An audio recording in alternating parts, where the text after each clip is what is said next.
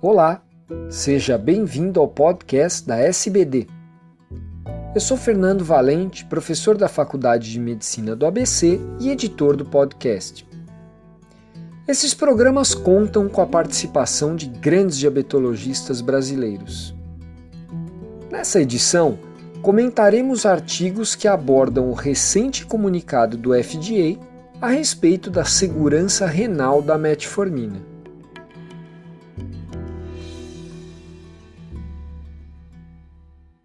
Olá, eu sou Fernando Valente e vou comentar dois artigos da Diabetes Care de julho de 2016 a respeito das restrições ao uso da metformina na doença renal crônica. Um deles a favor de uma conduta mais conservadora e o outro fazendo um contraponto. Recentemente, o FDA se posicionou sobre a segurança da metformina na população com insuficiência renal crônica recomendando basear a suspensão da metformina no clearance de creatinina e não mais no valor da creatinina sérica.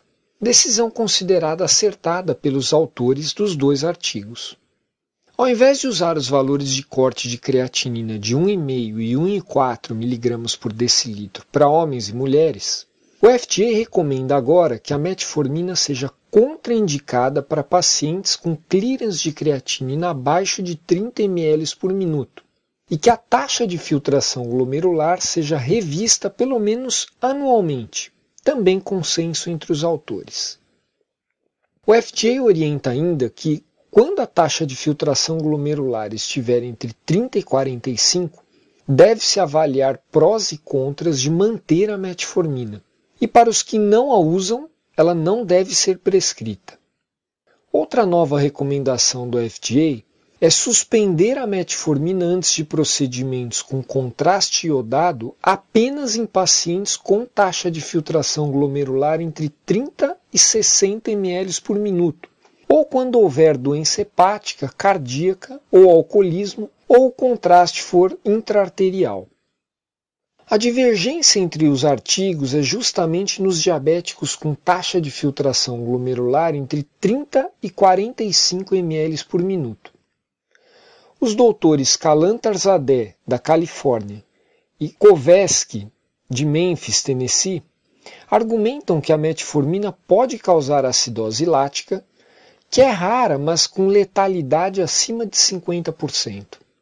Atribuem a baixa frequência a natureza conservadora dos estudos com metformina, que excluem pacientes com doença renal crônica e monitorizam a função renal. Destacam que alguns guidelines sugerem redução da dose da metformina nesse grupo de pacientes, mas não colocam diretamente para quanto se deve reduzir, o que poderia levar à confusão. Nem levam em conta flutuações imprevistas na função renal, por exemplo, nos pacientes com albuminúria. Eles citam um estudo de Taiwan, onde até pouco tempo não havia restrições em se usar metformina na população com doença renal crônica, em que dos 12 mil pacientes com creatinina acima de 6 mg por decilitro, os mil que usavam metformina tiveram mortalidade 30% maior em dois anos, com uma relação dose-dependente entre metformina e morte. Eles lembram que a guanidina, relacionada à estrutura das biguanidas, é uma conhecida toxina urêmica que aumenta o risco cardiovascular.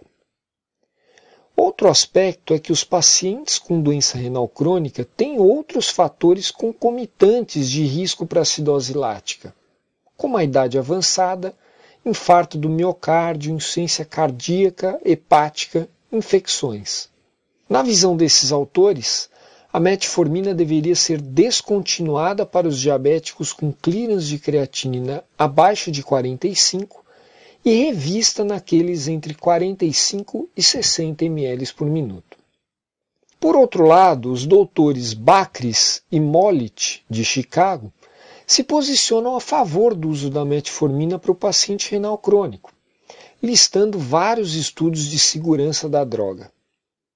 Os autores citam um estudo em que, em pacientes com clearance de creatinina abaixo de 30 ml por minuto, os níveis séricos de metformina apenas dobram enquanto que em pacientes com acidose lática por metformina, a concentração sérica da metformina é 5 a 15 vezes maior e a creatinina é maior que 3 mg por decilitro. Um outro estudo com pacientes que receberam transplante de rim mostrou não só que a metformina é segura, como também reduz a mortalidade nessa população. Assim, eles consideram a acidose lática um evento raro e ligado à hipotensão, sepsis, hipóxia insuficiência renal aguda por perda abrupta de volume, devendo a metformina ser suspensa nessas situações. Confrontando morte por acidose lática causada pela metformina com a morte ligada à hipoglicemia grave causada por sulfonilureia e insulina, em 100 mil pacientes por ano, são 3 mortes por metformina, 43 por sulfa e 77 pela insulina, sendo que o risco de acidose lática com sulfonilureia é semelhante ao da metformina em alguns estudos e muito diferente ao da fenformina, responsável por 40 a 64 casos por 100 mil pacientes por ano, mostrando a grande segurança da metformina. Um abraço e até a próxima.